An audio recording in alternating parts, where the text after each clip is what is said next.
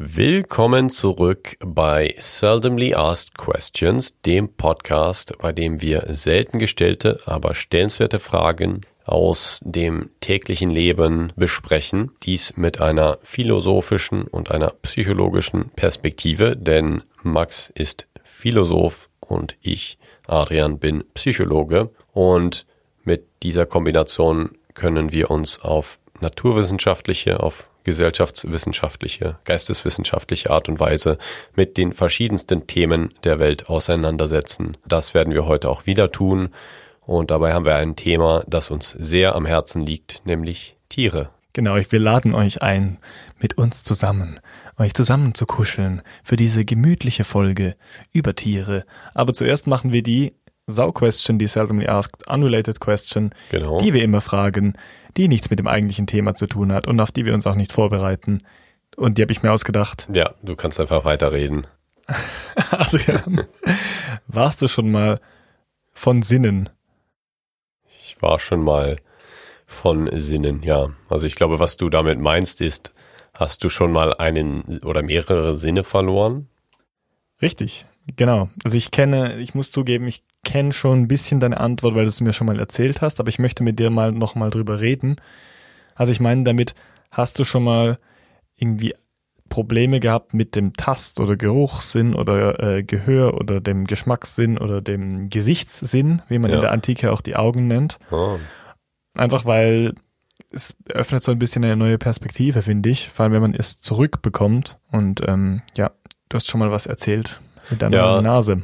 Ja, das stimmt. Also ähm, beim Gesichtssinn musste ich jetzt daran denken, dass ich, ich habe eine Brille, ich habe sehr schlechte Augen und es gab eine Zeit in meinem Leben, wo das so langsam klar wurde, weil ich in der Schule immer schlechter wurde und einfach nicht mehr gesehen habe, was da so an der Tafel stand und deswegen einfach nicht mehr mitgeschrieben habe oder so versucht habe mitzuschreiben, aber dann die Wörter schätzen musste und Größen einfach- der Größen der Wörter schätzen musste.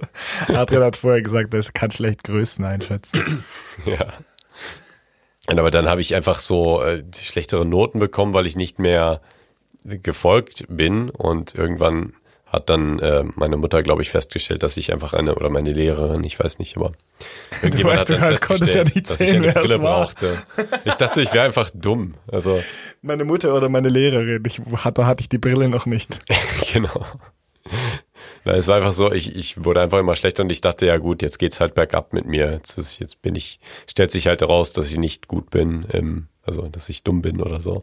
Und War- dann mit welchem, in welchem Alter war das oder welche Klasse? mit zwölf, glaube ich. Ah, ja, das ist kritisch. Da hätte es auch was anderes sein können. Da bin ich nämlich auch extrem schlecht geworden, weil äh, wegen Faulheit. Hm. Ich hatte, Ja. also hatte auch einen gewissen Sinnverlust in diesem Alter. Ich hatte einfach den Sinn einfach nicht gesehen, das zu Den machen. Sinn des Lebens verloren.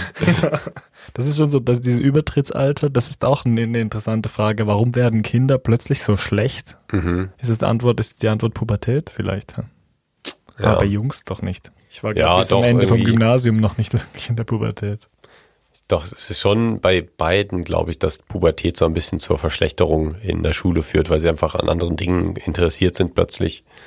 Zum Beispiel am äh, anderen Geschlecht oder auch am selben. Auf jeden Fall habe ich da schon einige, äh, also einige Erfahrungen gemacht im Leben. Okay. Ich habe nämlich daran jetzt, die Frage ist mir jetzt vor allem in den Sinn gekommen. Ja, ich kann doch nochmal die zweite. Nein, ich erzähle erst meine jetzt. Okay, Hä? gut. Dann Schnauze du. sag mal, woran du dachtest. Die Frage ist mir in den Sinn gekommen, weil mir das Trommelfell gerissen ist vor ein paar Wochen. Ja. Also nicht ganz eingerissen, aber es war ein Loch drin. Mhm. Und dann hat sich halt sehr viel so ähm, Geschleime gebildet. Ich erspare euch jetzt die Einzelheiten, aber ich habe dann auf einem Ohr wirklich gar nichts mehr gehört. Mhm. Und wenn du so mit, ein, mit einer Person alleine warst irgendwo und gesprochen hast oder Musik gehört hast, es ging alles natürlich, weil du hast noch ein anderes funktionierendes Ohr. Mhm. Aber es ist mir dann schon aufgefallen, als das vor allem so richtig zu war und Ja. so richtig entzündet. Ich habe fast nichts so lokalisieren können. Und wenn jemand auf Ja. der linken Seite oder so gesprochen hat, was, wo das entzündete Ohr war, war es fast unmöglich, irgendwas zu hören. Ja. Zum Beispiel, ich war zu Hause und habe gelesen und habe mit einem Ohrstöpsel halt Musik gehört, weil Ja. in das andere wollte ich nichts reinstecken. Und mein Mitbewohner hat mit mir wahrscheinlich fünf Minuten geredet oder so. Ja. Und dann hat er mich wie so fast angestupst und hat gesagt, boah, du bist ja mega konzentriert gerade. Und dann habe ich so auf mein Ohr gezeigt. Und ich so, nein, ich höre einfach nichts. Und er hat es wieder, er hat es vergessen. Und das ist schon krass. Und jetzt ist es wieder zurück, zum Glück, weil es ist jetzt zugewachsen und ich war noch mal bei der Ohrenärztin. Ja.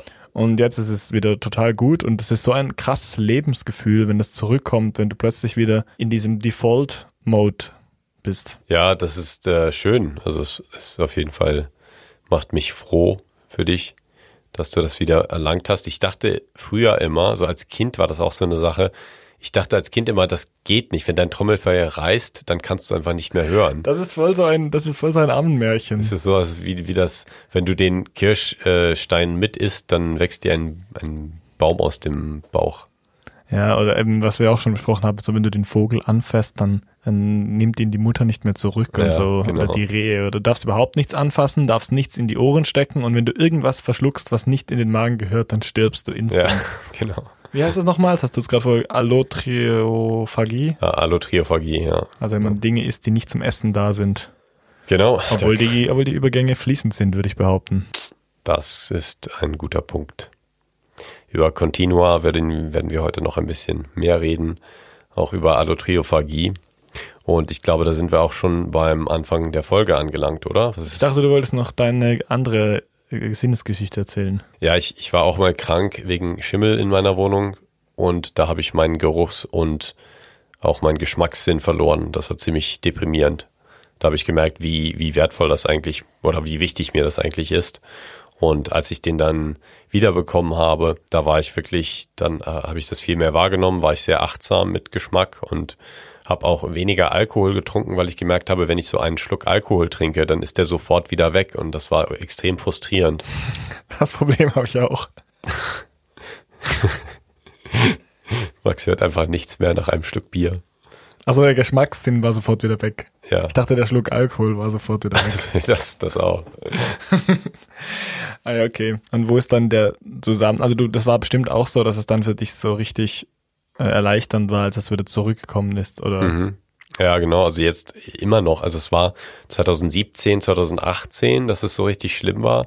Ich habe bestimmt bis 2019, 2020, ich weiß noch 2020, ähm, hatte ich mm, mir mal so ein Eis gekauft und habe gedacht, ich schmecke einfach gar nichts und war extrem äh, enttäuscht. Und ja, es ist wirklich jetzt noch so, dass ich häufiger mal eine eher verstopfte Nase habe, wo ich dann denke, ah, ich muss die Nase mal putzen oder mit Nasenwasser äh, ausspülen.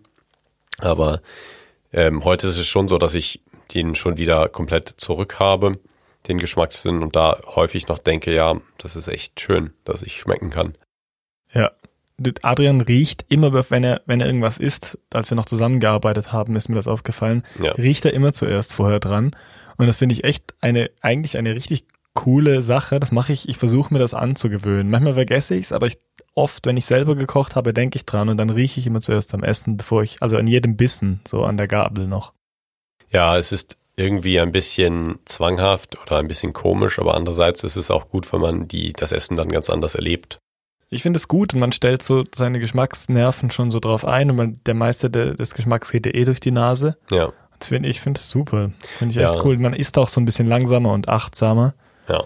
Was hatte die Allotriophagie mit dem Thema heute zu tun? Die Allotriophagie ist ein Problem, das es bei Tieren gibt, aber auch bei Menschen. Damit sind wir beim Thema. Und zwar, was zeichnet Tiere aus oder sind sie groß unterschiedlich vom Menschen? Und zwar ist die seldomly asked question heute, Sind Katzen Maschinen?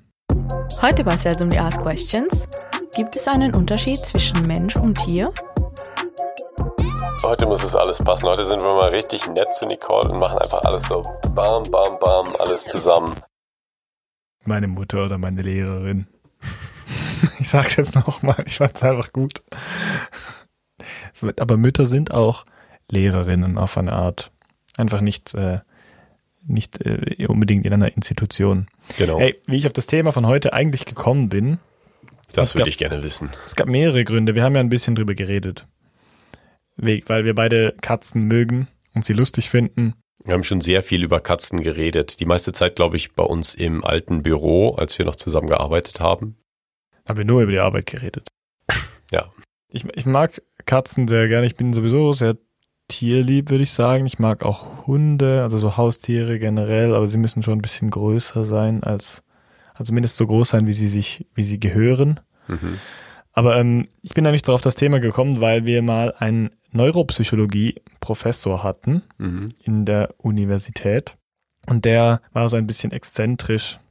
Aber der hat immer gesagt, so, der hat so Leute nachgeäfft, die Mhm. Katzen haben. Hat so gesagt so, oh, meine Katze, die hat so viel Persönlichkeit. Und dann hat er immer gesagt, nein, Katzen sind Maschinen. Das hat er so richtig vehement vertreten. Ja, gut. Und ich habe mich dann immer gefragt, was er mir damit sagen will. Also er hat natürlich das ein bisschen erläutert und er meint halt, Katzen haben einen kleineren präfrontalen Kortex, Mhm. was auch immer das dann bedeutet für dafür, dass man eine Maschine ist oder nicht. Ich meine, Ja. wenn man davon ausgeht, dass das Hirn irgendwie mechanistisch funktioniert, also so mechanisch funktioniert, dann ist ja der präfrontale Kortex auch ein Teil davon und ob der jetzt da ist oder nicht, macht er nicht weniger zu einer Maschine. Aber eben, er hat dann natürlich eine sehr, auch schon ein sehr mechanistisches Weltbild, weil er Professor für Neuropsychologie ist und nicht Ja. Professor für Sozialpsychologie oder so. Die Frage ist, würde er auch Menschen als Maschinen bezeichnen? Ja, eben, genau. Das denke ich aber nicht, weil er hat das ja so kontrastiert. Er hat ja gesagt, meine Katze hat so viel Persönlichkeit, bla bla bla. Nein, eben nicht. Katzen Mhm. sind Maschinen. Also würde er Persönlichkeit einer Maschine nicht zuschreiben. Was ich, was ich auch fragwürdig finde auf eine gewisse Art, und jetzt schweifen wir schon mega ab, bevor wir überhaupt Ja. im Thema sind, aber zum Beispiel, wenn Maschinen, zum Beispiel so, da haben wir auch in der ChatGPT-Folge drüber geredet, das Ja. fühlt sich schon manchmal so an, als hätten sie so eigene, eigenen Willen oder so, oder seltsame so Quirks, wie man sagt. Ja. Es gibt auch so diese Ruby Goldberg Maschinen. Kennst Mhm. du die, wo so ganz viel so Sachen aneinander angereiht sind und so äh, Bahnen, wo so Kugeln rollen und das fällt dann Ah, auf eine ja. Waage und dann platzt ein Ballon und so, die so unnötig sind. Und Ja. dann am Schluss kommt halt irgendwas raus, so mit so unnötigen Vorgängen. Und die kommen mir auch manchmal so wie vor, als wären die lustig, als hätten die so eine Persönlichkeit auf eine Art und Weise. Also, ob Persönlichkeit mit Bewusstsein gekoppelt ist, ist mal noch eine andere Frage, finde ich. Man kann sich drüber Gedanken machen, was unterscheidet so Tiere, die so instinktbasiert handeln, von Menschen? Gibt es überhaupt einen Unterschied? Und kann man sowas behaupten überhaupt, dass Tiere Maschinen sind? Und wenn ja, welche? Und was heißt das? Das ist eine sehr interessante Frage. Ähm, ich weiß nicht, wo du da einsteigen möchtest, aber für mich wäre so eine der großen Fragen, also für mich ist es intuitiv ein großes Kontinuum von Unterschieden auf psychologischer Ebene zwischen Spezies. Und natürlich kann man sagen, dass es da einen großen Unterschied gibt zwischen einem Stein oder einer Pflanze oder einem Insekt oder einem ja, kleineren Säugetier und einem, einem Menschen zum Beispiel. Aber ich finde, das sind fließende Übergänge. Also da kann man immer evolutionsbiologisch nachvollziehen, wo sich was entwickelt hat. Bei Menschen wird das schon kompliziert in der Neurowissenschaft, gewisse Persönlichkeitszüge oder gewisse Eigenschaften zu lokalisieren im Gehirn. Aber man kann schon gewisse Funktionen in gewisse Regionen, in gewissen Regionen verorten oder eben zumindest gewisse Prozesse beobachten in der Neu Neurowissenschaft, die man dann mit dem Charakterzug in Verbindung bringt. Hier haben wir ein, ein sehr interessantes, ähm, eine sehr interessante philosophische Frage, die ich jetzt auch nicht wirklich in eine sch philosophische Schule verorten kann. Also es ist jetzt einfach so instinktiv, weil du es angesprochen hast. Man kann natürlich psychische Funktionen irgendwie auf einem Kontinuum anordnen, eben wie ein Stein, der höchstwahrscheinlich keine Psyche hat. Mhm. Eine Pflanze, die zumindest irgendein Reizreaktionsschema besitzt und so ein Wachstumstrieb, dann so in Anführungszeichen niedere Tiere, Wirbellose und Insekten und äh, Spinnen und so. Und dann kann man die Leiter immer weiter raufgehen, aber kann ein Phänomen wie bewusstes Erleben auf einem Kontinuum bestehen oder das kann ich mir fast nicht vorstellen. Also ich meine, ich sage nicht, dass es nicht, dass es das nicht gibt, aber es ist wirklich äh, philosophisch interessant. Muss etwas wie Erleben nicht einfach da sein oder nicht da sein? Ist es nicht so wie fast schwanger sein oder ein bisschen schwanger sein, meine ich? Fast schwanger sein geht schon. Fast. das ist so knapp vorbei. Hashtag Kinderfolge. oder eben nicht. Naja, ich finde schon, also ich habe vor ein paar Tagen mit einem Kollegen gesprochen, der Fruchtfliegenforschung gemacht hat und der meinte, Fruchtfliegen verhalten sich anders, wenn man ihnen eine tote Fruchtfliege präsentiert. Also die haben schon ein gewisses Bewusstsein für gewisse Sachen. Und Ja. was würdest du da sagen? Da sind wir schon beim Hauptproblem und bei der Frage von heute. Ist Bewusstsein notwendig für so ein, ein Reizreaktionsschema? Nicht unbedingt. Und ich meine, also Bewusstsein nehmen wir jetzt auf die einfachste Art definiert in der Philosophie, nämlich, dass es sich für ein Tier oder für einen Menschen irgendwie anfühlt, etwas zu Ja. erleben. Also dass man irgend, es muss nicht, Bewusstsein muss nicht heißen, man hat Selbstbewusstsein, sondern man hat irgendwie Schmerzen zum Beispiel oder es Mhm. fühlt sich für jemanden irgendwie an, einen gewissen Zustand zu erleben, zum Ja. Beispiel die Farbe Rot zu sehen. Vielleicht gehe ich da noch geschichtlich ein, das kommt vor allem von einem sehr einflussreichen Buch von Thomas Nagel, das heißt What It's Like to Be a Bat, also wie ist es, eine Fledermaus zu sein, Mhm. weil, weil die halt so ganz andere Sinne haben, die orten ja so über Echolot und er hat damit ein bisschen provokant gefragt, wie fühlt es sich für so eine Fledermaus an, den Raum zu fühlen? Und es geht dabei halt darum, dass er sagt, es scheint irgendwie eine notwendige Bedingung zumindest zu sein für Bewusstsein, dass es sich irgendwie anfühlt. Also dass man dieses What Ja. it's like Qualität hat. Also eine Phänomenalität von gewissen Zuständen. Und ich glaube, darauf kann man sich einigen. Mhm. Und die Frage ist halt, kann sowas einfach so graduell entstehen? Muss es nicht plötzlich einfach da sein oder nicht da sein? Ja, die Frage ist, womit wäre es dann da? Was wäre so das biologische Substrat davon? Wann ist das Gehirn oder das Nervensystem dann komplex genug oder ausentwickelt genug, um das eben zu produzieren? Und ich würde zum Beispiel bei Katzen oder bei Säugetieren sagen, auf jeden Fall haben die das, denn die können ihr Verhalten schon nachhaltig verändern aufgrund gewisser Erfahrungen und man kann denen schon ähm, gewisse Gefühlslagen ansehen, die auf ein Bewusstsein äh, hindeuten. Ist natürlich schon immer so, dass man auch aufpassen muss, nicht zu anthropomorphisch zu sein und menschliche Sachen dann hinein zu interpretieren. Aber ich denke, gewisse ähm, fundamentelle Emotionen kann man schon äh, observieren bei Tieren. Ja, also das würde ich auch nicht bezweifeln. Ich meine nur, ich glaube nicht, dass das eine Kontinuumsangelegenheit ist. Also bald sich für ein Lebewesen etwas so anfühlt, ähm, also sobald so ein Erlebewesen eine Erlebnisqualität hat, ein Erlebewesen, ja, ich wusste Weil ich gerade gesagt. Nein, sobald es eine Erlebnisqualität gibt, dann würde ich dem, also diese Erlebnisqualität nicht so als in dem, dem Sinn von Bewusstsein zuschreiben. Und ich glaube nicht, dass es da, das ist wie eine Entweder-Oder-Sache.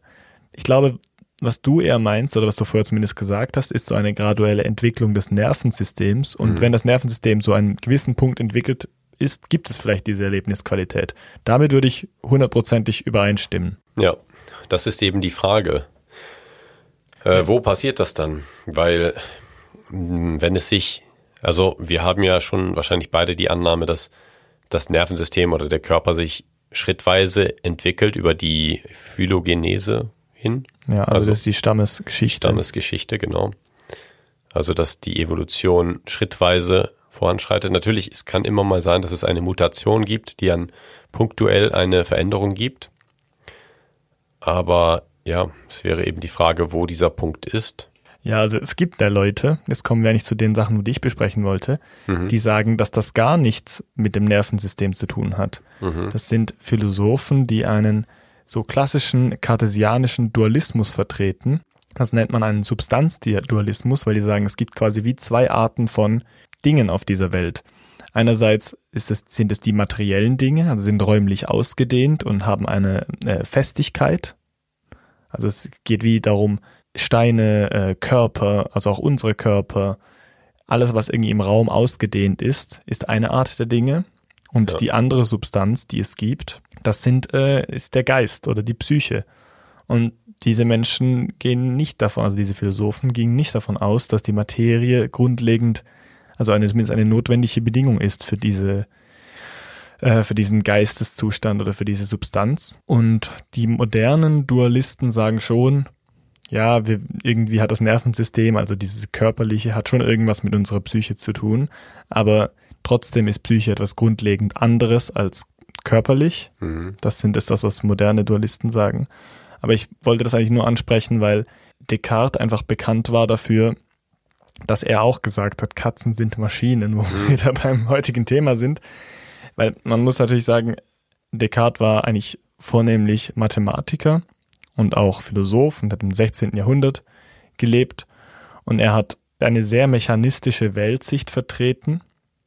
Und das war eigentlich so der Anfang der Neuzeit, wo die Menschen oder vor allem auch durch Descartes viele Philosophen und Naturwissenschaftler gedacht haben, es ergibt Sinn, irgendwie die Welt auf wenige Prinzipien zu reduzieren und damit alles erklären zu wollen, weil sie davon ausgegangen sind, dass es irgendwie klare Regeln und Naturgesetze gibt. Also ich meine, Isaac Newton kam dann gleich nachher mit Leibniz zusammen, ähm, dass es klare Naturgesetze gibt, die die Welt strukturieren und dass es eigentlich nicht viele Zusatzannahmen braucht. Und die Psyche war, oder der Geist oder die Seele war quasi eine der letzten so Bollwerk dagegen. Und man hat irgendwie versucht, das damit einzubinden. Und für Descartes war die Lösung quasi zu sagen, ja, es ist einfach was ganz anderes und hat nichts damit zu tun. Ja. Ich meine, es ist auch heute, sorry, ist auch heute noch ein Problem, Bewusstsein zu erklären aus äh, Verbund, Verbindungen von Nervenzellen. Ja, es ist vielleicht auch so eine, eine der letzten Grenzen der Wissenschaft oder eine der aktuellen Grenzen der Wissenschaft. Denn das ist schon eine sehr schwierige Frage, die die Leute sehr perplex macht. Und ja, ich glaube eben schon, dass das alles, also ich bin kein Dualist, aber ich sehe schon, dass das noch nicht abschließend erforscht ist, dass man dann noch ein bisschen Fortschritt machen muss und das ist einfach unglaublich komplex.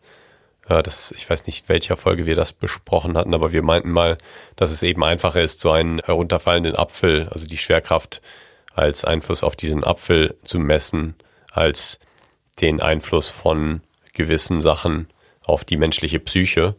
Ja. Das ist eben unglaublich komplex und da sind unsere Messmethoden oder unsere konzeptuellen Ansätze auch noch nicht so weit, dass wir dann ein allumfassendes Modell für die äh, menschliche Psyche ja, zusammenstellen könnten. Genau, das, das ging äh, als Körper-Seele-Problem oder jetzt mittlerweile als Mind Body Problem in die Philosophiegeschichte ein und das wird heute noch hoch diskutiert, weil dieses Problem besteht immer noch. Also ja. ob, ob, man jetzt Dualist ist oder Materialist, also davon ausgeht, dass alles auf Materie zurückführbar ist, auch dann hat man das Mind-Body Problem, weil man es immer noch nicht erklären kann. Es ist noch nicht gelöst. Genau, es ist noch nicht gelöst, das Leib-Seele-Problem und es gibt ähm, Menschen, wie David Charnos zum Beispiel, das ist ein US-amerikanischer Philosoph, glaube ich, der sagt, dass es wahrscheinlich auch nicht durch unsere jetzigen wissenschaftlichen Methoden lösbar ist, weil die Art, wie wir Sachen in der Wissenschaft erklären, ist nicht ausreichend dafür, weil wir reduzieren eigentlich immer Sachen aufeinander und es ist wahrscheinlich nicht möglich, Bewusstsein eben auf materialistische Zustände im Gehirn zu reduzieren. Mhm. Es gibt auch ein gutes Beispiel von Leibniz, wo er so sagt, ja, wenn man quasi eine Uhr anschaut und diese Uhrwerk repräsentiert quasi den Körper, dann kann man aus, dann könnte man in diesem Uhrwerk nicht sehen, wo das Bewusstsein sitzt. Mhm. Das wurde auch von ähm, Peter Biri, einem Berner Philosoph aus der Schweiz, nochmal gut erklärt. Quasi, wenn man so in eine Tour, in eine Turmuhr hineingeht und mhm. die wäre das menschliche Gehirn mit mhm. jeder Nervenzelle, wo alles genau verknüpft ist, man würde alle Vorgänge sehen, mhm. wüsste man trotzdem nicht, wo das Bewusstsein stattfindet weil es eben das Bewusstsein nicht als Teil davon sichtbar ist. Das Bewusstsein geht quasi aus diesem ganzen Teilekomplex hervor auf eine Art und Weise. Er ist übrigens kürzlich gestorben hm. am 27. Juli 2023, glaube ich. Also hm. ja, dieses Jahr auf jeden Fall. Rest in Peace, Peter. Rest in Peace, ja.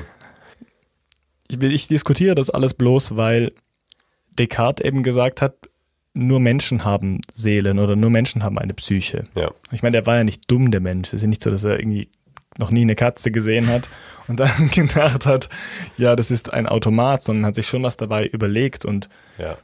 die Frage ist ein bisschen, warum muss man diese Überlegungen anstellen? Was mhm. ist dieses Reizreaktionsschema, das irgendwie so wichtig ist? Man kann eben bei Tieren wie zum Beispiel Katzen vielleicht etwas einfacher dieses Reizreaktionsschema feststellen. Und es gibt in der Geschichte der Psychologie natürlich auch die Schule des Behaviorism, also Behaviorismus. Und einige radikalen Anhänger des Behaviorismus haben eben gesagt, dass man eigentlich alles an Verhalten oder an Psychologie auf Reizreaktionsschemata äh, reduzieren kann.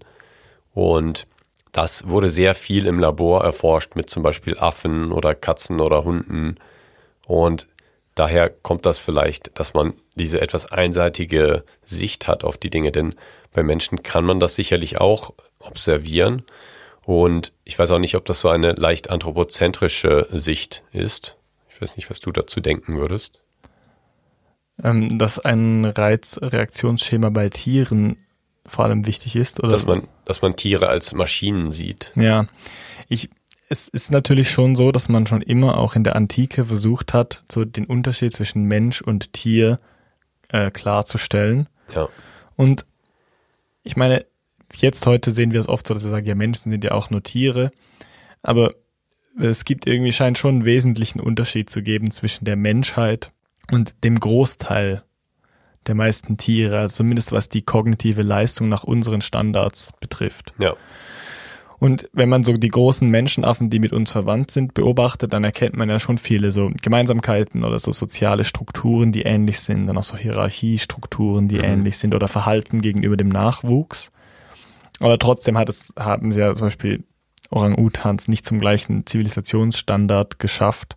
Und ich würde jetzt so rein von der kognitiven Leistung sagen, sind sich jetzt die Menschenaffen unter sich ähnlicher als unsere nächsten Verwandten zu uns. Und irgendwie scheint es da doch schon einen Sprung zu geben. Ja. Man muss zwar auch sagen, dass die Menschen, die sich das überlegt haben, wie Aristoteles und Platon und dann viel später auch andere Philosophen, haben natürlich die Affen nicht studiert. Ja. Aber da gab es halt so die, diese Seelenaufteilungstheorie, zumindest im Platonismus, dass man gesagt hat, die Pflanzen, und das finde ich eigentlich sehr interessant, haben so eine Minimalseele. Und diese Seele ist nur dafür da, das Wachstum und so zu steuern. Also mhm. man hat irgendwie erkannt, es gibt anscheinend auf der Welt irgendwie Dinge, die sich bewegen und die so einen inneren Antrieb haben und irgendwas tun. Ja.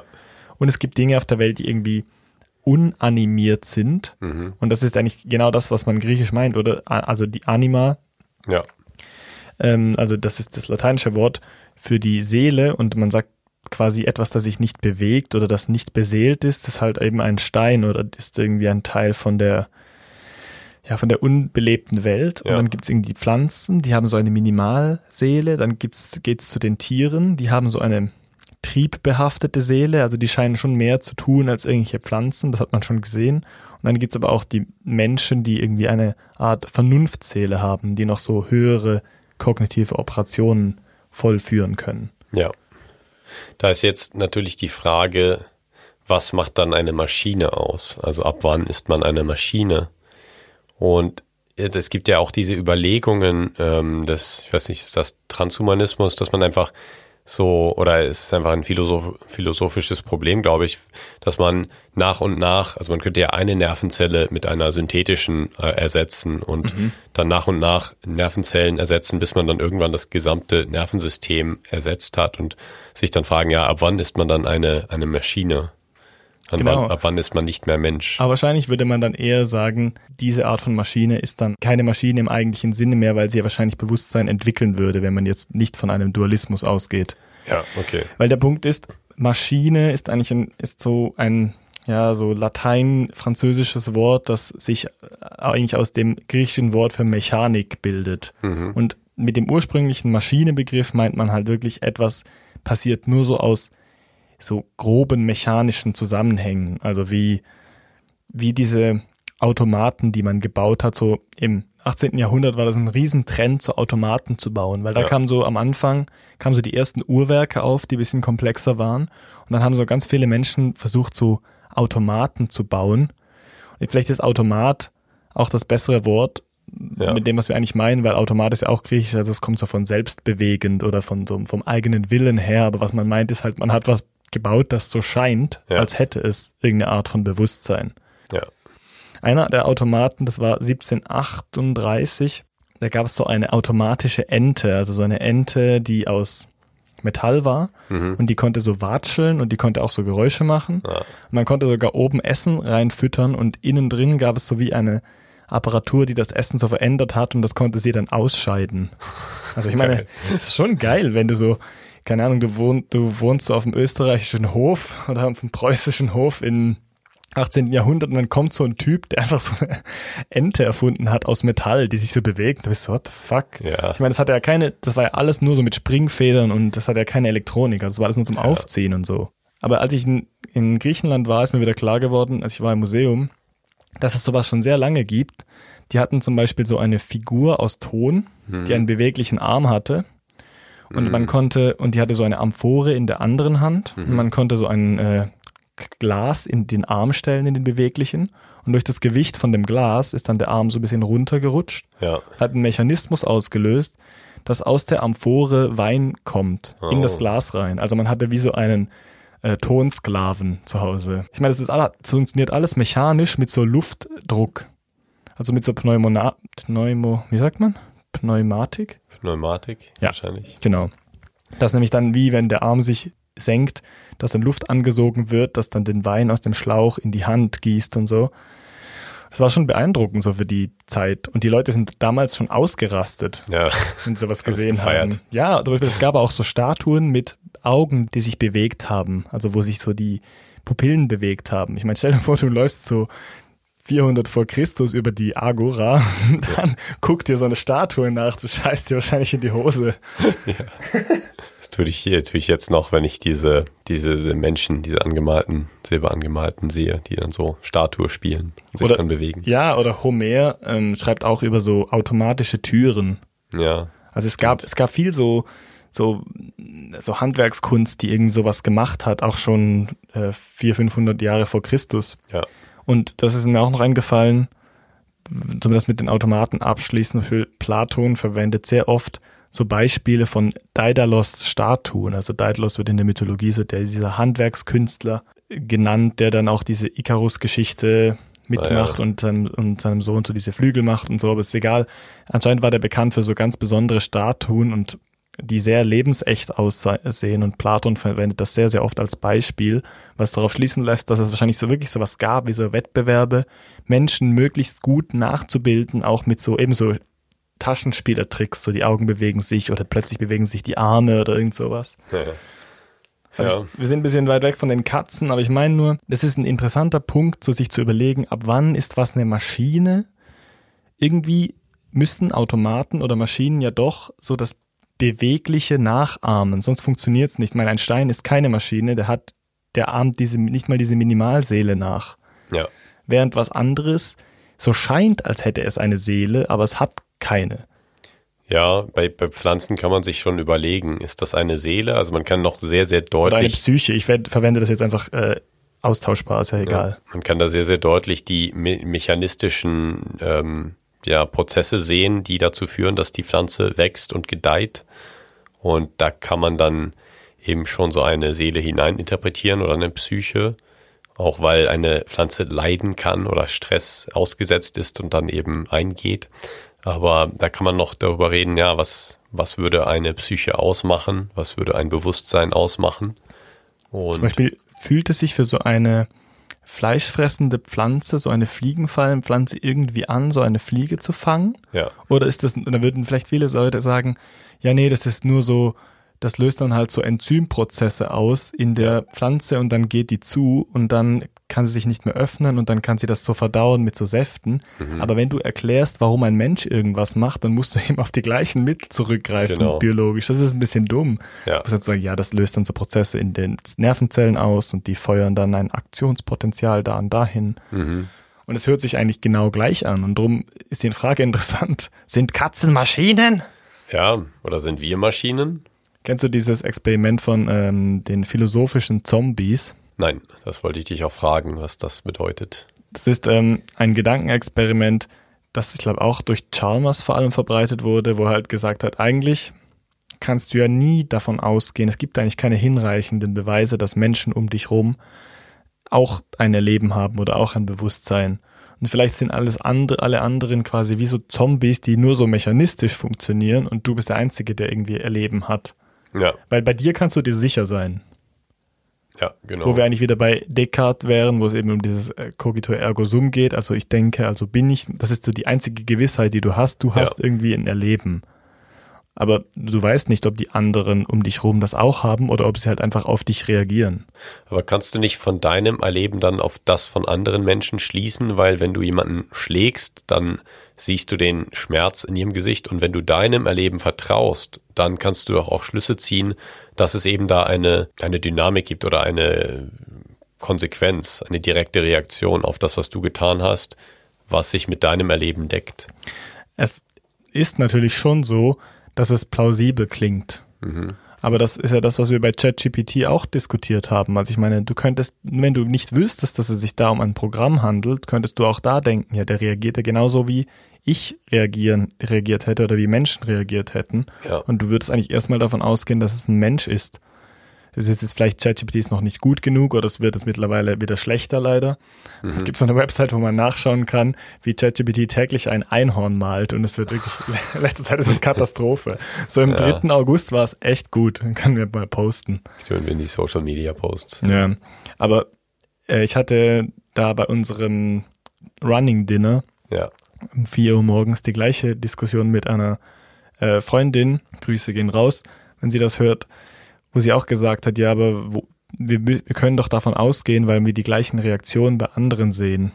Und dann habe ich gesagt, ja, du müsstest jetzt halt wie definieren, was das heißt. Und dann hat sie gesagt, ja, alles, was irgendwie auf Umweltreize reagiert, muss doch auch ein Inneres haben. Ich glaube, ich kann mich da grau daran erinnern, aber ich habe während der, die meiste Zeit während dieser Diskussion geschlafen.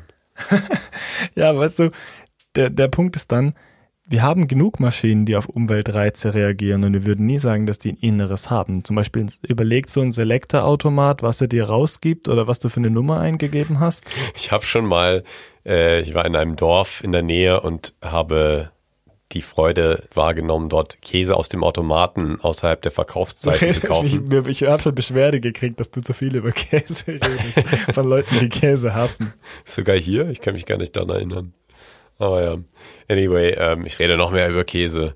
Ich war beim Automaten und wollte mir so zwei Packungen Raclette-Käse oder äh, irgendeinen anderen Käse kaufen, sehr guten Käse. Und dann ist die zweite nicht rausgegeben worden. Und dann, falls ein Feiertag war, bekam ich Panik, weil er sehr teuer und sehr gut war und ich ihn wollte. Aber dann bin ich um das Gebäude herumgelaufen und habe da so zwei Männer gesehen, die scheinbar da arbeiteten. Hab sie gefragt und dann meinten sie, ja, ja, das ist äh, das Ärgerlich. passiert ab und zu mal und ja, haben die mir dann gegeben. Also haben sie aufgemacht oder was? Ja, ja. Oder haben sie, sie einfach zu dritt gerüttelt? Nein, sie haben mich dann so gefragt, ja, hast du auch wirklich dafür gezahlt? Und ich so, ja, habe ich. Also sie haben nicht gefragt, hast du wirklich dafür gezahlt? Sie haben nur gezahlt, gefragt, hast du dafür gezahlt? Und ich habe gesagt, ja. Und dann haben sie gesagt, okay. Und dann den Automaten aufgemacht, mir meinen Käse gegeben. das dann war ich gut. glücklich. Ich habe mal, ich habe mal in der, ich glaube, es war so auf der so Abschlussfahrt vom ähm, Gymnasium oder von der Kantonsschule, wie man sagt, in der Schweiz, mhm. habe ich mal an so einem Automaten gerüttelt. Das mhm. letzte Automaten noch. Der, weißt du, es gibt auch diese Automaten in Casinos, die so Geld stapeln, indem sie es immer so vorne an den Rand schieben und du denkst, wenn du was reinwirfst, dann reicht es gerade, dass so der ganze Turm ah, runterfällt. Ja. Und ich, keine Ahnung, ich dachte irgendwie, das wäre einfach zu lösen, habe so dran gerüttelt. und die haben halt so einen Bewegungsalarm drin, dass das niemand macht. Und dann ja. ist der ganze Turm so runtergestürzt und dann ging sofort der Alarm los ah, und ist ja. weggerannt. Ich weiß nicht, ich glaube, ich war noch nie in meinem Leben in einem Casino. Tja, es lohnt sich nicht. Es ist viel zu wenig Seele dort, um ja. wieder zurückzukommen. Seelenloser Ort, ehrenlos. Und das war das letzte zu den Automaten, was man halt was du vorher gesagt hast, stimmt. Empirisch scheint es natürlich so, dass andere auch Erleben haben und es ist höchst plausibel und man nimmt sich selbst natürlich in so einem solipsistischen Argument, also man ja. sagt, dass man selbst der Einzige ist, der existiert, richtig? Ja. Nimmt man sich natürlich viel zu ernst. Das müsste ja irgendwelche Gründe dafür geben und die gibt es irgendwie auch nicht. Also kann man eher davon ausgehen, dass alle Menschen wahrscheinlich irgendwie zumindest eine gleiche Art von Erleben haben. Aber jetzt kommen wir zum Anthropozentrismus, den du vorher angesprochen hast. Mhm. Warum sollten wir sowas auf Tiere übertragen können? Das ist dann schon die nächste Frage. Es ist immer schwierig, so sich bei Katzen oder so zu überlegen, ob die jetzt Bewusstsein auf die Art und Weise haben wie ich. Ich meine, zum Beispiel, die haben schon ganz andere Sinnesverteilung. Die hören zum Beispiel viel besser als wir, sehen wahrscheinlich nachts auch viel besser als wir die wahrscheinlich ist deren so ganze Wahrnehmung viel mehr auf die, die das Hören zum Beispiel noch ausgelegt. Die haben, müssen dort dadurch schon ein ganz anderes Erleben haben, wo mhm. wir wieder zurück bei Thomas Nagel sind. Ja. Oder auch Persönlichkeit bei Katzen, bin ich mir nicht so sicher, ob man das überhaupt übertragen kann. das könnte natürlich nun in der Tat ein Anthropom Anthropomorphismus sein, dass man Katzen da etwas zuschreibt. Aber ich glaube, dass das Bewusstsein ist davon ein bisschen separiert, oder? Wir sagen ja nicht, dass Bewusstsein gleich Persönlichkeit ist. Nein, nein, überhaupt nicht. Aber ich meine nur, man hat halt diese Übertragungseffekte oder eben nicht. Man fragt sich halt, kann ich das, was ich erlebe, auf ein Tier projizieren und dann, dann untersuchen, ob es das auch erlebt oder ist es einfach eine ganz andere Kategorie? Ja. Aber ich glaube, es gibt Forschung dazu, oder? Ähm, Zumindest zu Persönlichkeit bei, bei Tieren. Zumindest zu gewissen Eigenschaften. Bin mir da gar nicht so sicher, ob es so fundamentale Tierpsychologie oder Persönlichkeitspsychologie bei Tieren gibt. Ähm, da gibt es sicher, also es gibt viele Studien, die zum Beispiel genetische Studien durchgeführt haben, äh, genetische Experimente bei Fruchtfliegen zum Beispiel, wo man mit Knockouts, also mit dem Herausnehmen eines bestimmten Gens aus dem Genom dann schon einen ein verändertes. Ich wusste nicht, dass das Knockout heißt. Ich habe mir schon vorgestellt, wie Leute so Fruchtfliegen, Fruchtfliegen ohnmächtig schlagen. Ja. Nein, das nennt man Knockout, wenn man eben ein Gen aus dem Genom entfernt. Und ähm, da kann man eben dann neue Organismen schaffen, die dann eben bestimmte Funktionen nicht mehr haben oder in bestimmter Weise verändert sind. Man kann das natürlich auch, wenn man einfach das Gen lässt, aber zwei Allele bestimmter Art absichtlich dann benutzt. Und da kann man schon sehen, dass man gewisse Änderungen im Organismus hervorruft. Zum Beispiel, dass die, die Fruchtfliegen dann sehr dumm werden. Also es gibt Gene, die der kognitiven Fähigkeit oder der Intelligenz äh, der Tiere nutzen anscheinend, denn wenn man sie eben herausnimmt, dann werden sie sehr dumm und fliegen langsamer oder in weniger zielgerichteter Art und Weise. Und auf die gleiche Art und Weise kann ich mir gut vorstellen, dass es da auch in Richtung Persönlichkeit eben Gene gibt, die unterschiedlich, also je nachdem, welches Allel man hat, welche Ausprägung, die dann einen anderen Charakter bestimmen würden. Also zum Beispiel bei Katzen gibt es ja verschiedene Rassen und es gibt ja so Katzen, wo ich immer denke, ja, warum züchtet man solche Arten? Die sind eigentlich extrem energiegeladen, extrem wild, so extrem ähm, spiel, also verspielt, aber auch irgendwie extrem aggressiv. Und da denke ich mir, das macht doch keiner Person Spaß, so eine Katze zu Hause zu haben. Und auch für die Katze ist das wahrscheinlich kein artgerechtes Umfeld, dann in irgendeiner Wohnung zu leben. Mhm. Und da gibt es so Katzen wie zum Beispiel Ragdolls, was eine, eine meiner Lieblingsrassen ist, die einfach dann sehr, sehr, ähm, ja, sanft sind, sehr, sehr friedlich oder auch einfach freundlich gegenüber Menschen und gerne kuscheln und irgendwie sehr sozial sind. Bei diesen haarlosen Katzen ist es dann so, dass man da dann gut einen, eine Frage stellen kann, nämlich ist das Persönlichkeit oder ist es einfach, weil sie keine Haare haben, dass sie dann anhänglicher sind, weil sie eben ihren Körper wärmer halten wollen? Das ist nämlich so anscheinend der Grund, warum die ja. so, so kuschelig sind. Das habe ich schon, ich habe die Erfahrung schon mal gemacht. Ich habe mal bei jemandem übernachtet. Mhm. Das Paar hatte drei so adoptierte ähm, Nacktkatzen und ja. ich bin aufgewacht mit allen drei von diesen Nacktkatzen bei mir im Bett. Ja. Also unter der Decke, aber. Sie haben gemerkt, dass du der Wärmste warst. Genau. Ich ähm, habe heute Morgen auf dem Weg zur Arbeit eine Katze gesehen. Ich war so auf dem Bürgersteig und es war eigentlich eine relativ, ja, also es war nicht so eine grüne Gegend und sie kam so aus einem Garten und ich dachte so, oh, ich laufe jetzt äh, nicht so unvorsichtig über die Straße, aber ich, ich konnte irgendwie schon sehen, so wie sie da ähm, ging und geguckt hat, dachte ich so, die läuft bestimmt gleich über die Straße. Kam so ein Fahrradfahrer an und ich dachte schon, oh nein, ich hoffe, sie macht. Hast du sie wieder Dummes. angeschrien? Ja. ähm, Flashback zu, äh, was war das? Folge 3 oder so, wo Adrian erzählt, dass er Tiere auf der Straße anschreit. Ja, stimmt. Aber äh, sie ist dann tatsächlich über die Straße gelaufen und hat dann den Fahrradfahrer bemerkt und ist dann einfach ja, gesprintet und dann noch davongekommen. Aber ich dachte mir schon so, das ist schon sehr vorhersagbar, so das Katzenverhalten. Das ist vielleicht weniger komplex oder vielleicht. Das Menschenverhalten ist auch sehr vorhersagbar. Darum studierst du ja Psychologie oder hast Psychologie studiert. Ja, ich meine, wir können das nicht sehr gut vorhersagen, aber vielleicht ein, eine Spezies, die noch mehr Gehirnpower hätte, würde das dann vielleicht denken, so ja, Menschenverhalten ist sehr leicht vorherzusagen und vielleicht ist es einfach ein, eine Funktion der Intelligenz, die es uns dann denken lässt und nicht eine Funktion des Bewusstseins oder anderer höherer geistiger Fähigkeiten. Es ist bestimmt so, dass es gewisse Limitationen im menschlichen Gehirn gibt, die es uns schwer fallen lässt, über das eigene Gehirn nachzudenken. Ja. Das merkt man in der Philosophie oft, dass man an so Grenzen stößt, wenn man über so Bedingungen des Denkens nachdenkt, wie Raum und Zeit oder so Aufeinanderfolge oder so. Es ist sehr schwer, sowas zu fassen. Genau. Oder auch, wie wir schon drüber geredet haben, so über das Selbst zum Beispiel nachzudenken oder solche Dinge. Alles, was irgendwie deinem Denken vorausgeht als notwendige Bedingung, ist sehr schwer irgendwie zu begreifen. Und damit struggelt die Philosophie oft und die Psychologie hat bei der Konzeptbildung auch solche Probleme. Ja, Aber das, was du vorher gesagt hast, ist schon richtig. So Katzen haben schon so ein Reizreaktionsschema, das sehr intensiv zu sein scheint, also zumindest was die Instinkte betrifft. ja, Ich meine, Instinkte sind kein Grund zu sagen, jemand ist eine Maschine, Menschen, sie haben auch viele Instinkte und Reflexe.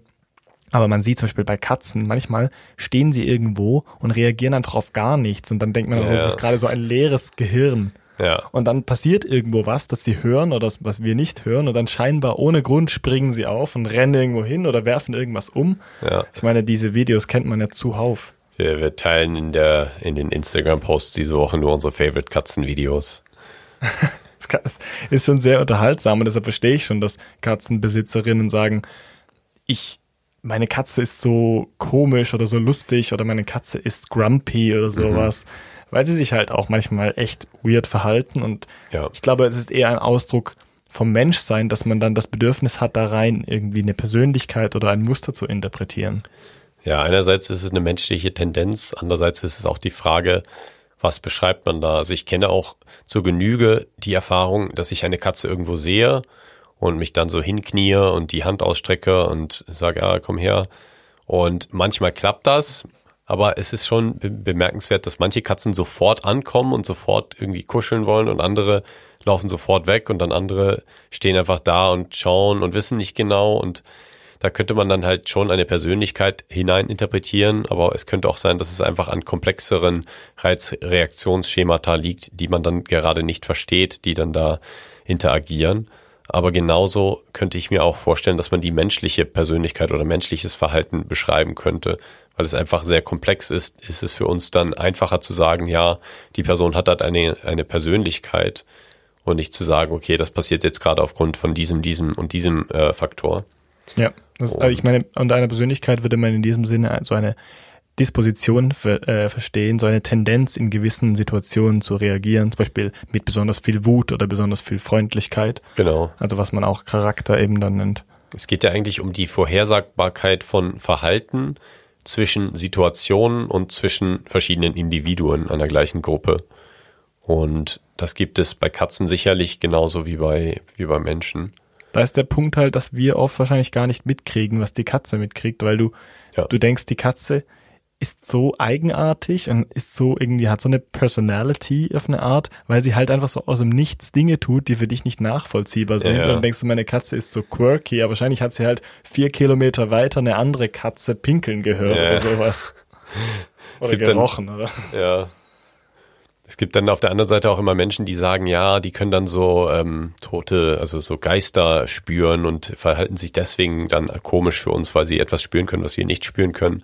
Wo ich dann auch immer denke, ja, das, das würden Menschen dann auch können in einem gewissen, in einer gewissen Weise. Obwohl sie diese Menschen wahrscheinlich auch glauben, dass es einige Menschen gibt, die das spüren können. Noch verrückter, Katzen zu Aber- unterstellen, dass sie überhaupt irgendwas spüren, ist Katzen zu unterstellen, dass sie was spüren, was es eigentlich gar nicht gibt. Ja. Also es gibt einerseits diese anthropozentrische Art und Weise, so Katzen was zuzuschreiben, was du einfach von dir als Mensch kennst, aber es Ja. gibt noch die völlig absurde Art und Weise, Katzen was zuzuschreiben, was es gar nicht gibt für ja. dich. Ich meine, eigentlich ist es dann fast wieder näher am Katzen, am Katzensein, wahrscheinlich. Wahrscheinlich sind gewisse Dinge für Katzen einfach wie Geister. Ja. Obwohl Katzen ja anscheinend nicht checken, dass die Menschen keine Katzen sind. Ja.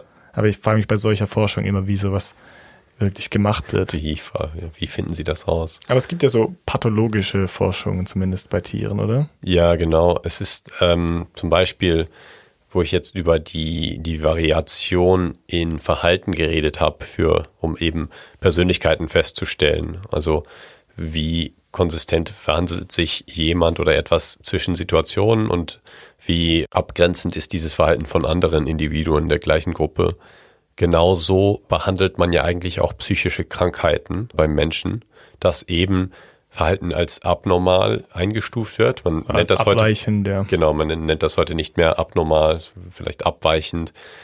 Aber es gibt eben diese Einteilung von Verhalten, diese Normative. Und das haben Menschen auch bei Tieren angewendet. Und da gibt es eben auch diese Idee, dass Tiere auch bestimmte psychische Probleme haben können, die Menschen auch haben. Das ist vielleicht ähm, ein bisschen ja auch ein Anthropomorphismus, aber ich glaube auch, dass es in gewissen ähm, Gebieten auch zutreffend ist. Also zum Beispiel können Tiere auch Stress verspüren, ähm, psychischen Stress und haben deswegen dann gewisse Verhaltensweisen, die vielleicht störend sind und dann die Menschen dazu bringen, eben eine psychische Krankheit oder ein psychisches Problem zu diagnostizieren. Und das wird dann manchmal auch, es gibt da schon sehr viel Literatur. Es gibt an vielen Universitäten so Tierpsychologie oder Tierverhaltenswissenschaftskurse. Ähm, und da gibt es pharmakologische Ansätze, zum Beispiel diese Tiere dann wie Menschen auch zu behandeln, wenn sie eben Angst oder Stressproblematiken haben oder gewisse Verhaltensweisen zeigen, die eben nicht erwünscht sind. Was meinst du vorher mit ähm, störendem Verhalten? Also dass zum Beispiel ein Hund den ganzen Tag bellt, wenn du nicht da bist oder so irgendwas? Zum Beispiel das, das Sofa oder Möbel dann zerkauen oder zerkratzen. Weil das vielleicht auch, weil das so lecker ist. Genau, viel, viel rumlaufen. Dabei, da wären wir dann wieder bei der Allotriophagie, dass eben Sachen gegessen werden, die nicht gegessen werden sollten. Was natürlich auch dann so eine Frage ist, ähm, das ist sehr anthropozentrisch gedacht, denn wir denken, Essen sollte nur zur Nahrungsaufnahme äh, sein oder zur Ernährung. Aber Tiere machen das häufig auch zur Zahnpflege und wer weiß, ob so ein, also bei Katzen zum Beispiel, ich glaube, so ein Sofa ist sehr schön, um die Krallen äh, gesund zu halten und wird vielleicht deswegen verwendet und zerstört. Katzen denken so, die Besitzer sind so dumm und setzen sich dann nur drauf. Dabei könnte man damit die Fingernägel schärfen. Genau. Aber ja, also ich meine, wenn ein Hund oder eine Katze zum Beispiel Dinge isst, die nicht in seiner Natur liegen, ist es vielleicht schon ein Zeichen, dass es irgendwie, dass es so eine Stressreaktion ist, wie bei Menschen zum Beispiel genau. Fingernägel kauen oder sowas. Genau, also es gibt auch natürlich ähm, Beispiele, wo zum Beispiel Exkremente anderer Tiere gegessen werden oder andere Sachen, wo man wirklich sagen kann, okay, das hat jetzt keine, keine gesunde Funktion mehr. Es ist dann vielleicht eine Stressreaktion oder einfach ein Verhalten, was nicht zielführend ist, nicht gut ist. Und ähm, ja, aber man kann da eine Parallele sehen zwischen dem Tierverhalten, dem menschlichen Verhalten, denn zum Beispiel die Krankheit äh, ADHS, also Aufmerksamkeitsdefizit und Hyperaktivitätssyndrom, ist auch so eine Krankheit, die häufig diagnostiziert wird bei Kindern, die in der Schule nicht genug aufpassen und gewisse Leistungshürden ähm, dann verfehlen. Eigentlich nur eine Brille bräuchten. Genau. Aber da kann man dann auch sagen, ja, das ist auch so ein bisschen unerwünschtes Verhalten, obwohl es nicht unbedingt ungesund genannt werden sollte oder wo man vielleicht äh, etwas verfehlt, also etwas nicht sieht, was in der Natur dieses ähm, Lebewesens liegt, was es bräuchte, um sich eben gut zu fühlen und wo man auch fragen kann, ja, inwieweit agieren wir so ein bisschen gegen unsere Natur oder versuchen uns Sachen anzutrainieren, die eigentlich gegen unsere Natur sind. Die haben natürlich schon häufig noch eine sehr, sehr nützliche Funktion, die auch unserer Gesellschaft zugutekommen können, aber das ist dann schon immer so eine Frage, ja, wo ist eine psychische Krankheit wirklich eine Krankheit und ein maladaptives Verhalten für das Individuum und wo ist es nur abweichendes Verhalten, was nicht erwünscht ist. Darüber haben wir auch im Rahmen der Narzissmus-Folge geredet, nämlich Stichwort Neurodiversität, wo wir uns gefragt haben, ist jedes abweichende Verhalten immer gleich pathologisch oder muss man vielleicht einfach akzeptieren, dass gewisse Menschen anders funktionieren und das auch zulassen. Ich meine, bei Narzissten ist es sozial total unerwünscht, deshalb ist da einfacher die Antwort. Aber Ja. ja, gerade auch bei Haustieren, wo wir noch weniger eigentlich eine Normativität festlegen können. Ja. Ich meine, diese Tiere wurden einfach dazu gezüchtet, so von ihrer Natur weggezüchtet. Ja. Wie man es ja auch bei, also körperlich dann sieht, dann ist es ja eigentlich nicht überraschend, dass es auch psychisch diese Unterschiede gibt. Ja. Es gibt auch zum Beispiel viel Forschung zu Sucht bei Tieren und auch Depressions, es gibt Depressionsmodelle, die mit äh, Tierstudien erforscht werden, wo es eben auch so depressionsähnliche Zustände gibt bei Tieren. Und da finde ich, gibt es schon sehr interessante Ähnlichkeiten zwischen Menschen und Tieren, die darauf schließen lassen, dass man sich psychisch schon relativ nah ist bei gewissen, vielleicht doch bewusstseinsverwandten Prozessen. Da muss ich dann so auch sagen, ich frage mich dabei immer, ob wir vielleicht einfach noch neurobiologisch oder vielleicht psychopharmakologisch noch so schlecht sind, dass es einfach keine Rolle spielt, wo die Unterschiede sind. Ja. Eine Freundin von mir hat einen Hund, der sehr, sehr starke so Angstzustände hat und dann Ja. sind sie irgendwie umgezogen und dann ist es wieder ein bisschen schlimmer geworden, obwohl sie ihn eigentlich so mit, mit so Training daran gewöhnen konnten. Ja, Und der kriegt jetzt Antidepressiva. Also es sind wahrscheinlich schon Hunde Antidepressiva, aber ich glaube nicht, dass das besonders anders wirkt, weil, ich glaube nicht. Also häufig sind das die gleichen Substanzklassen. genau, der kriegt Antidepressiva in Wurst eingewickelt. Hm. Finde ich auch gut. Und es hilft ihm anscheinend. Und ich frage mich dann, heißt das, dass wir so wenig, also heißt das, dass mm, wir uns so ähnlich sind, zumindest was Depression betrifft, oder heißt es einfach, dass wir in der Depressionsforschung, zumindest psychopharmakologisch, einfach noch nicht weit genug sind, um so spezifisch zu behandeln und wir machen halt einfach irgendwas, was bei Säugetieren hilft. Ja, also ich denke, es ist bei Menschen nicht anders, dass man ähm, häufig Substanzen verwendet, die etwas im Gehirn ändern, die etwas im Erleben ändern, was ein bisschen hilft, aber was nicht genau die, die Ursache dieses Problems äh, be behebt. Und dass man Ja. da in der Tat noch nicht sehr weit ist. Es scheint irgendwie einfach darauf hinzuweisen, dass man halt irgendwas im Gehirn verändert und manchmal hilft es dann. Ja, genau. Das ist ein ziemlicher, ja, Bottom, Bottom-up-Prozess. Also, dass man einfach viele verschiedene Sachen probiert und das dann weiterverwendet und weiter erforscht, was so am, am meisten hilft. Ja, also damit kommen wir eigentlich zu der Antwort unserer Frage, sind Katzen Maschinen, die ja so ein bisschen lustig gestellt war, aber ich glaube, ähm, also rein streng philosophisch und logisch kann man diese Frage nicht beantworten und man darf nicht einfach so davon ausgehen, weil es gibt keine logischen äh, Beweise und es gibt auch keine irgendwie notwendigen Bedingungen, die uns darauf schließen lassen würden, weil wir es ja eben wie mit dem philosophischen Zombies-Experiment gezeigt, nicht mal bei Menschen sinnvoll machen können. Ja. Aber jetzt, wie du gerade gesagt hast, dieser empirische Prozess weist natürlich darauf hin, dass zumindest verwandte Säugetiere ähnliche Zustände empfinden. Und so wie du gesagt hast, ist natürlich dieser Anthropozentrismus oder Anthropomorphismus, den man dann anwendet auf Tiere, etwas, was man im Hinterkopf behalten muss. Ja. Ja, ich weiß nicht, ob ich, ich dachte gerade an- an den Hund meiner Schwester oder die Hündin meiner Schwester, die vielleicht eine leichte posttraumatische Belastungsstörung hatte. Auf jeden Fall war sie, hatte sie Angst, die Treppe hoch oder runter zu gehen, weil sie mal als kleines, äh, als Welpe äh, von der Treppe gefallen ist oder die Treppe runtergefallen ist Oh und dort dann traumatisiert wurde. Das ist schon lustig, weil es ist so ein Golden Retriever und ähm, sie musste dann teilweise wirklich die Treppe heruntergetragen werden als schon ziemlich großer Hund. Aber ich glaube, es hat sich dann auch wieder gebessert und sie hat so ein bisschen über die Exposure-Therapie dann wieder gelernt, dass Treppen nicht immer gefährlich sind und dann konnte sie, also ich glaube, mittlerweile kann sie wieder vorsichtig an der Treppe gehen.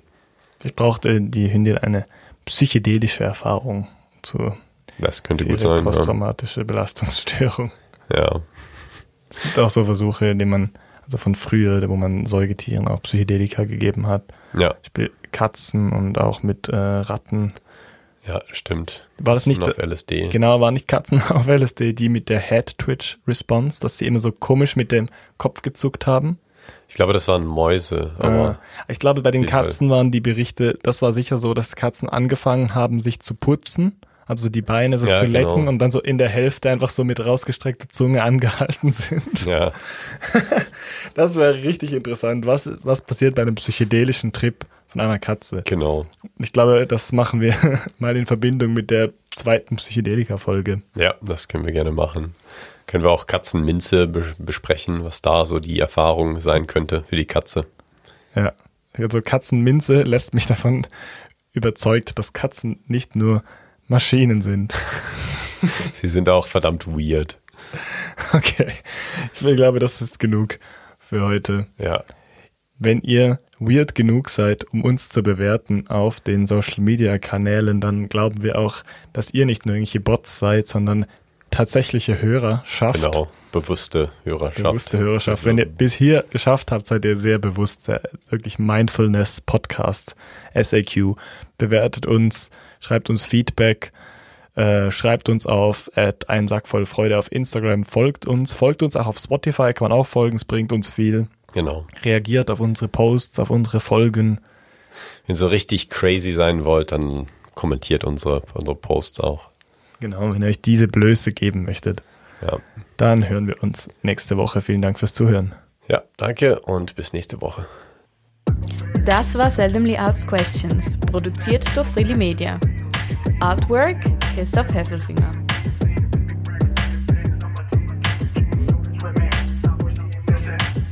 Musik Balance Cooper. Pre-Talk, Intro, Outro, das müssen, das sind die guten Teile. Das Genau. zwischendrin ist das Salatblatt von dem Sandwich, das wir SAQ nennen.